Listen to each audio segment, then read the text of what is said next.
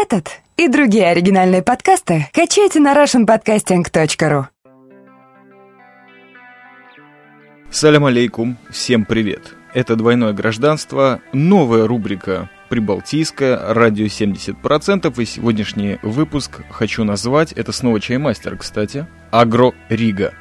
Агро — это такая приставка, которая музыки индастриал, которой я изрядно закачался перед своим приездом. Как вы сами знаете из подкаста о концерте Nine Inch Nails, приставка означает абсолютно ничего хозяйственного и сельскохозяйственного, и коммунистического, и кооперативного. Агро — это сокращение от агрессив. Именно так, может быть, прозвучит этот выпуск в ваших ушах, потому что я чаймастер на микрофоне, а вы там где-то одевшие наушники или пристроившиеся колоночкам. В общем, MP3 эм волна продолжается на сей раз из Риги, как это уже, наверное, было понятно по некоторым моим комментариям. Подготовка духом Мехмаша и индастриалом Трента Резнера прошла очень плотно, и после этого жизнедеятельности моей, в принципе, должен был наметиться некий спад и такая затаенность, некая перед генеральной переброской на север, но это случилось лишь отчасти. В общем, нервные потрясения продолжались, как вы поняли, и, как обычно, ведь к осени все теплые птицы плотным строем летят на юг, а вот я, чаймастер, полетел в топе Прибалтики, на родинку, в болотный поселок Риги, в русском просторечии Пурчик или Пурцемс, на официальном произношении этой маленькой, но все еще немного замечательной страны. В общем, все просто как отрыжка. Сентябрь-октябрь в Сионе – это сезон пулеметных праздников Рамадана, который вот, кстати, начался несколько дней назад. Но Рамадан-то лишь один из них, а основные все-таки это, конечно, Рош-Шана, Новый год, который уже состоялся, судный день, и праздник Шлашей. И вот если их даты не выпадают на Шабас, то есть на субботу, то получается огромное количество выходных дней. И посему толпы израильтосов заполняют пространство жизненные от Европы до Америки, ну и я вместе с ними. Но, как всегда, лишь в одном направлении – направлении дома моей бабушки. Итак, вот я снова в Риге, уже почти неделю, там, где я родился. С 17 лет уже здесь не живу, естественно, в Сионе проживаю. И вот оттуда стартанул. Стартанул в субботу вечером или даже в воскресенье ночью. Так вот, запутавшись, еле разобрался, но в этом мне помогли. Естественно, Аксакалау, который остался в Сионе. Он сейчас празднует походу или просто в интернете чем-то занимается. А также замечательные друзья литовского происхождения, тоже проживающие в Сионе. Это Аста и Саша, которые после тщательного разогрева замечательным болгарским коньячком Плиска, который, должен я заметить, такой коньячок наших родителей Совковых, очень серьезно помог, и донесли они меня до аэропорта. Вот спасибо им. Конечно же, все мои сумарики. На самом деле я очень так стыжусь того, что приходится с собой что-то брать, потому что все-таки боец, все-таки бродяга, все-таки человек, который отрицает имущество, ну, по крайней мере, других людей. Но в этот раз я очень серьезно затарился, естественно, со мной фотоаппарат на букву N, и в этот раз я взял с собой ноутбук. Что, естественно, помогло мне проверить качество Wi-Fi, который, по слухам, а теперь уже точно, существует в нашем международном аэропорту имени Бен-Гуриона, основателя государства Израиль. Нарко, э, паспортный контроль я прошел, очень быстренько зарегистрировался, сдал одну из трех сумок и, естественно, побежал закупаться для братвы всеми замечательными товарами, которые предлагает нам Duty Free Shop, а именно сигаретами, коньячками, все, что заказали, не заказали или там в качестве подарков.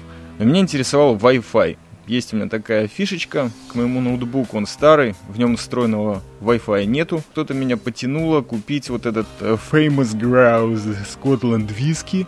Вообще, честно говоря, я плохо переношу все эти трансферные зоны.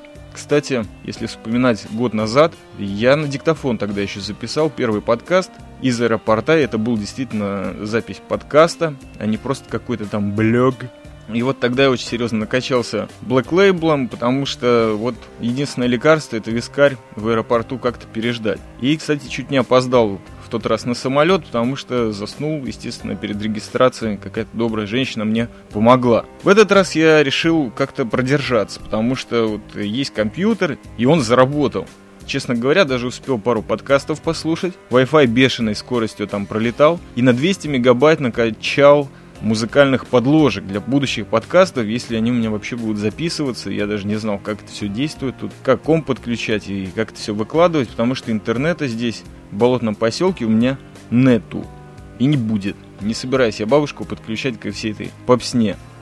Надо вам сказать, что парочку вещей уже в самом полете меня потрясло, но Слава богу, был вот этот Famous Grouse, который, как вискарь, мне, честно говоря, не понравилось, больше не буду его покупать. Но он мне помог, потому что, подключив Wi-Fi, я должен был заколотить несколько миллиграммов, граммов этого янтарного напитка, потому что тут же был облеплен всякими детишками, которые постоянно ели вокруг, их родителями, которые в 3-4 часа ночи еще кому-то звонили по своим мобильникам и не давали мне дослушать какие-то совершенно даже не помню, что я слушал из подкастов. В самолет я уже зашел таким очень пространным, чаймастером, мягким, не дергающимся. И, конечно же, как первый зарегистрировавшийся, получилось у меня присесть у окна, Рядом соседей не было, чему очень обрадовался.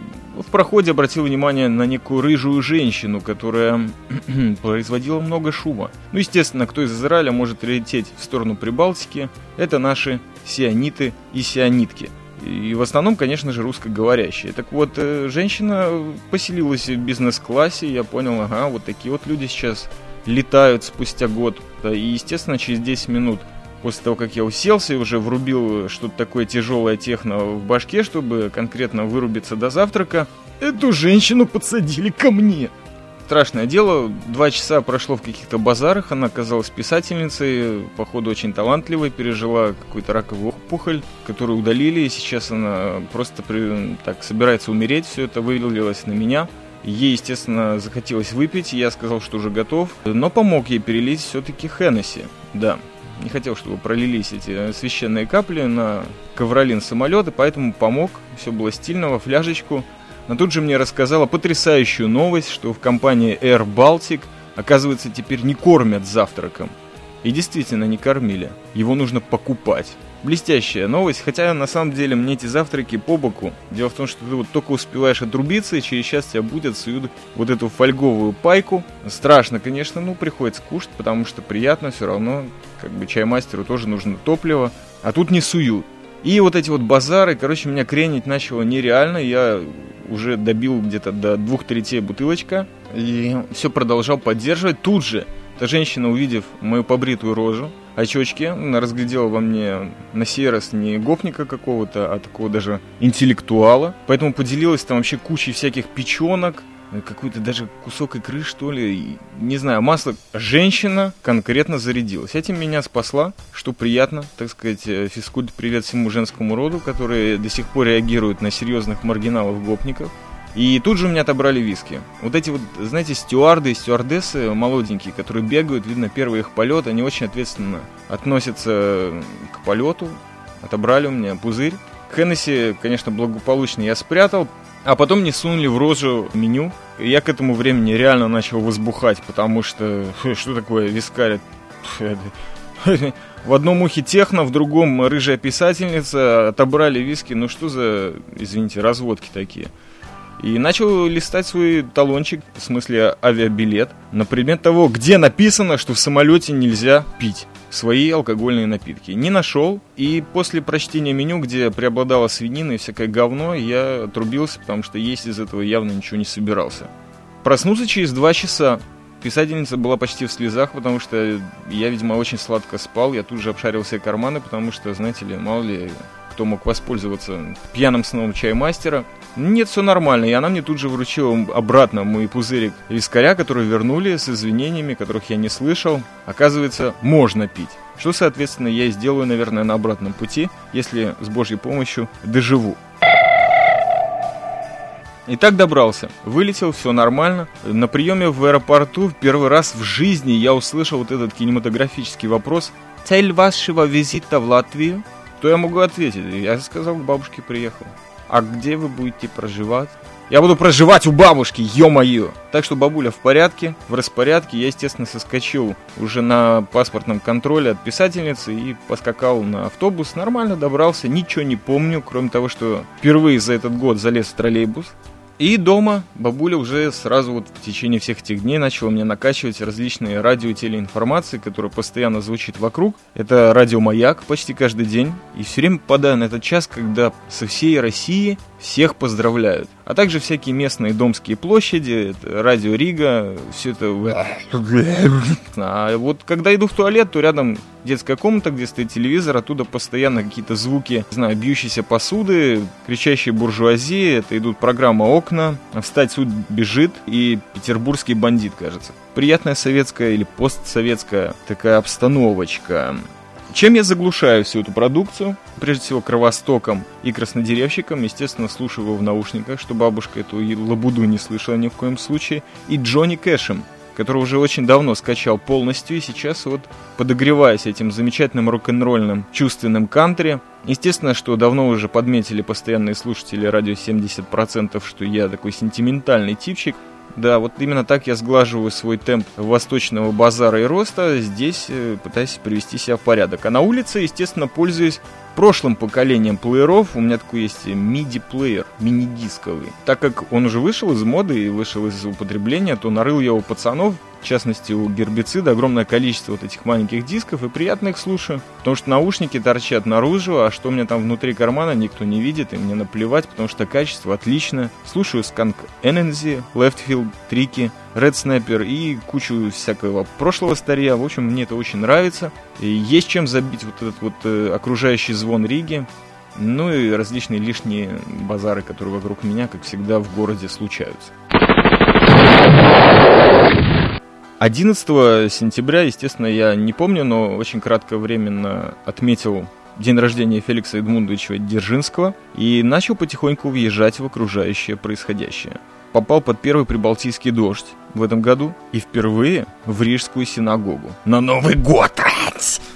Вот, получилось так. По Бырику слетал на нелегкий но достаточно быстрый кинчик, а также восточным ветром потребителя пронесся по книжным полкам рижских русских магазинов. Просканировал пару афишек и объявлений, и думаю, теперь стоит пройтись по темам. Бегая как угорелый по улицам, в натовской куртке, привыкаю к северному визуалу этой окраины Евротрэша. Первое, что хочу сообщить, конечно, нафиг никому не нужные новости, это то, что я видел эмо.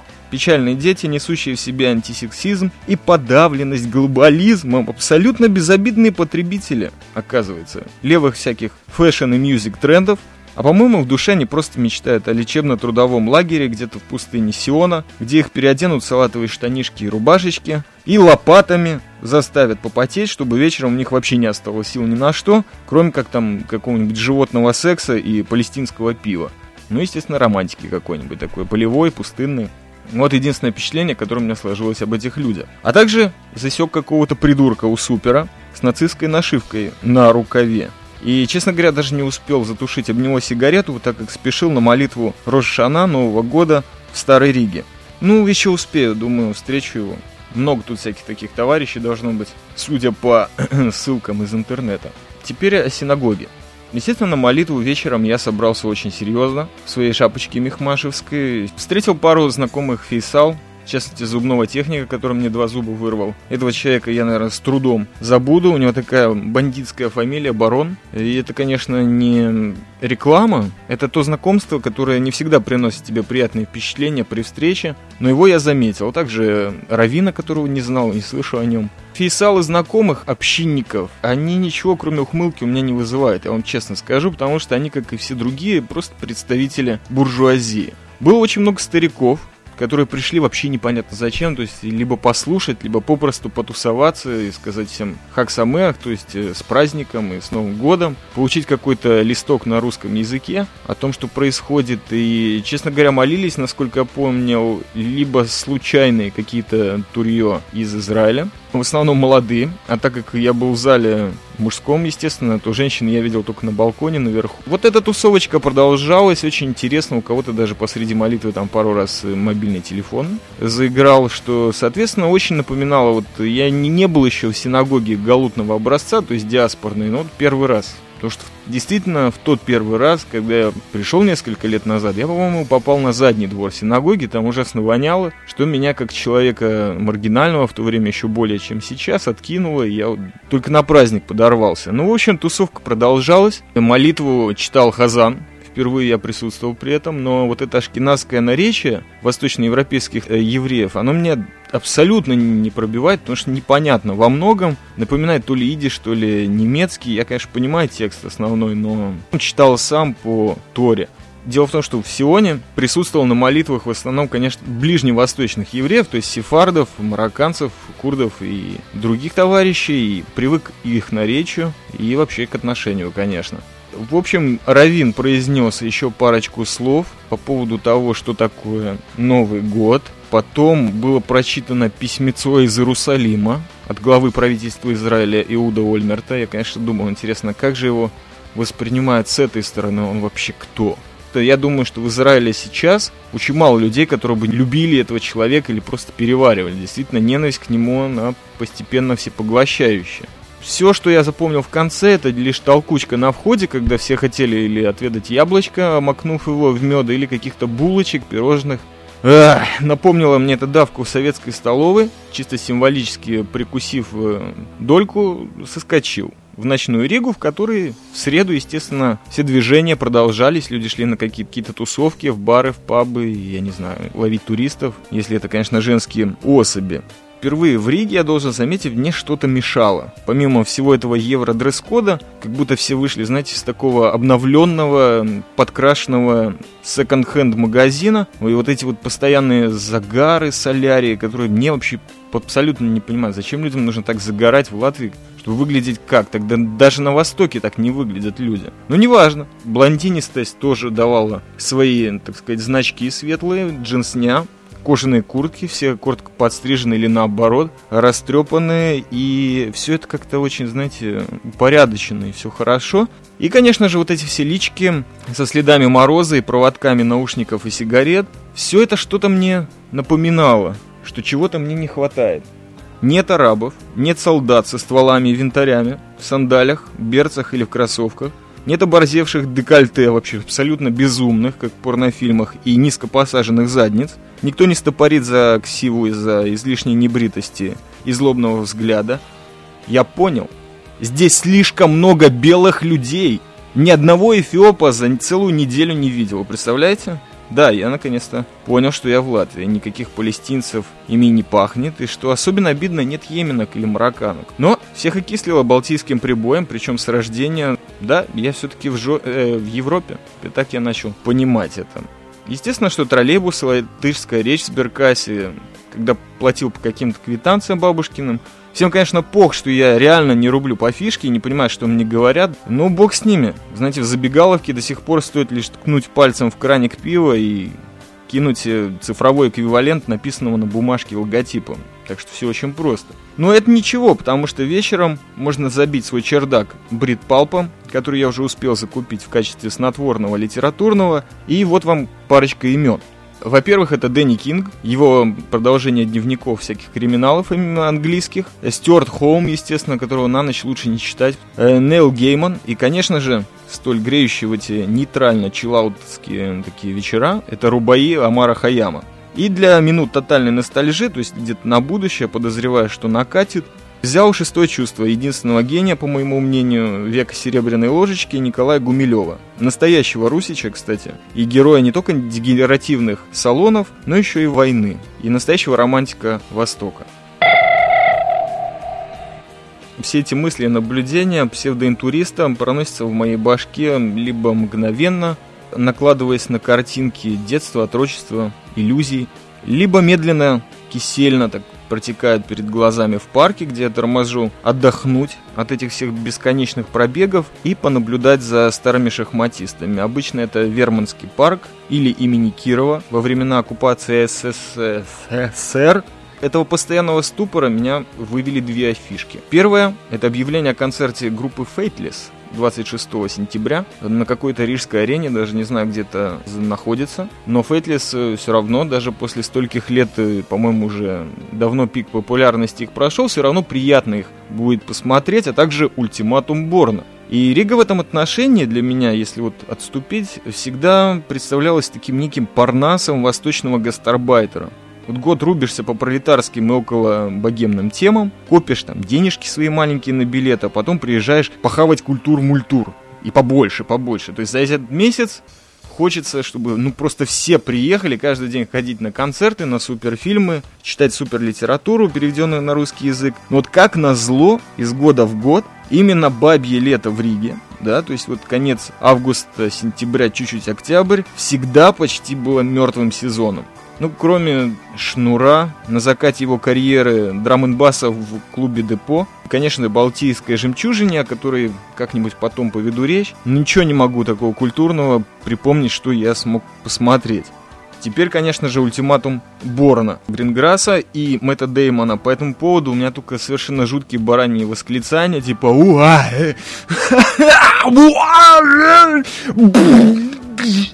Лучше чем кислотная вокруг света, об этом фильме не скажешь, потому что существует бешеный монтаж. За 5-10 минут прокатного времени вы успеваете побывать в трех четырех странах одновременно. Надо отметить вот эти по-европейски, по-тарантиновски снятые мизансцены с упором на жутко выразительные в своей угрюмости лица службистов, мегаагентов Сееру. И все это очень правильно работает. Очень добротный экшен, честно говоря, рекомендую всем, кто уже успел полюбить расстрел кинокадрами в упор и вот эти все шатающиеся картинки. Экшен действительно на высшем уровне. Кто может выдержать два часа такой картинки, тому, так сказать, вперед. Дело в том, что здесь, в Риге, до сих пор очень дешевые билеты на дневные сеансы, когда еще молокососы вечером не забивают полный зал, не хрустят и не орут, то вот нормально днем посмотреть в толпе из 5-6 человек, что-нибудь очень хорошее на широком экране. Никто тебе не мешает. Даже есть э, такая опция задрать ноги на кресло, если, конечно, кого-то это прикалывает. Вот так я продвигался за эту всю неделю, познавая весь этот северный белый свет. А вокруг э, реально осень моего детства разворачивается. Прямо с балконом море леса, океан зелени, рябины, березы, лиственные различные деревья, еще, так сказать, золотая осень не вступила в свои права. В магазинах полно золотой Балтики, рижского бальзама и Джемисона, что надо отметить особо. И, может быть, даже к празднику шалашей на скребу на какой-нибудь шкалик Хеннесси. Естественно, еще не успел посетить рижский рынок, Юрмалу, Наша попсовая взморье с новыми волнами или волнами. Все еще спереди, как говорится. Больше всего меня поражает, конечно, это замечательная прохлада, которая здесь царит даже днем иногда, потому что вот можно пройти около 100-200 метров или даже нескольких километров пешком, и ты не вспотеешь, как грешник в аду. Этот контраст меня не оставляет ни в один из моих приездов, несмотря на то, что я здесь в Риге все-таки родился. И в климате, и в погоде, и в людях конечно, это немерено все рвет башню. Я надеюсь, вот с помощью Джа, потому что я продолжаю идти его тропой даже здесь, за границей, продолжать записывать что-нибудь для вас и про кино, и про жизнь. И надеюсь, что все это до сих пор не напоминает аудиоблог. Так что слушайте радио 70% и его прибалтийские выпуски «Двойное гражданство», которого, кстати говоря, у меня никогда не было. Всем привет!